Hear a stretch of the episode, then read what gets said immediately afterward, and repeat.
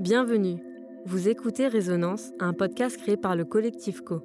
Nous sommes trois designers, Bernadette, Clara et Marjorie, et nous vous proposons de penser et questionner ensemble nos usages et modes de vie.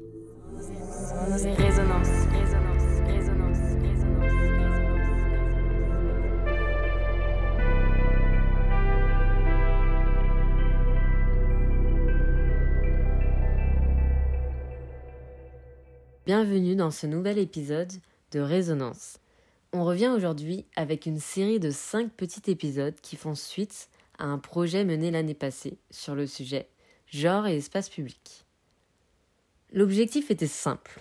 Avec un groupe composé d'habitants et d'habitantes de Roubaix et d'agents et agentes publics, nous devions imaginer des futurs souhaitables dans lesquels chacun et chacune pourrait s'autoriser à être soi dans l'espace public. Pour répondre à cette demande, nous avons proposé une série d'ateliers, de réflexion, de débats et d'idéation afin d'envisager comment Roubaix pourrait devenir une ville plus inclusive en 2080. Après plusieurs temps de travail, de moments de friction et de partage, les participants et participantes ont réussi à nous faire rêver. Ces fictions ont été présentées au courant de l'année 2022 dans le cadre de l'exposition urbaine à la condition publique.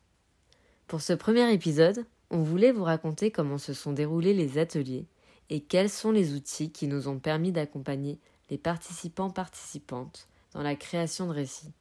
Dans les quatre épisodes suivants, nous les laisserons vous raconter les futurs souhaitables qu'ils et elles ont imaginés.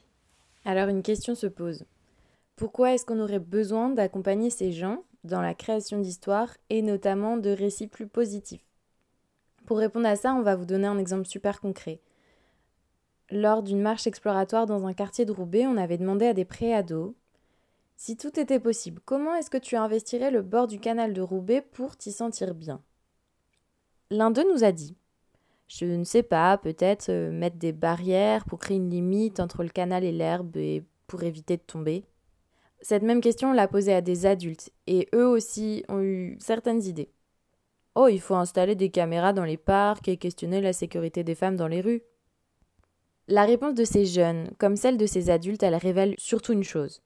En fait, il serait plus facile pour elles et eux de penser des solutions dites pansements qui viendraient se superposer aux problématiques qui vivent dans l'espace public, plutôt que d'avoir le courage de voir un monde positif avec des yeux neufs.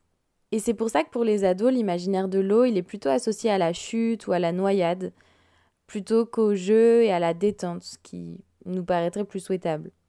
C'est pas étonnant finalement, puisque les adultes, eux, on comprend qu'ils ont un imaginaire de l'espace public assez sécuritaire et restrictif. Dans les deux cas, c'est logique qu'ils proposent des solutions qui répondent aux dangers qu'ils ressentent au quotidien quand on leur demande ce dont ils ont besoin pour se sentir bien. Alors ce qu'on a voulu challenger, c'était de savoir s'il est réellement possible d'aider des gens à décloisonner, à ouvrir leurs imaginaires. On s'est demandé si on vit une panne de nos imaginaires, comme l'évoquent Nicolas Nova et Julian Blaker, ou même si euh, s'autoriser à rêver des mondes meilleurs serait un privilège seulement pour celles et ceux qui touchent déjà un peu du bout des doigts ces futurs souhaitables. Notre approche pour tenter d'atteindre nos objectifs, qui étaient imaginer des futurs réellement désirables, a été celle du design fiction.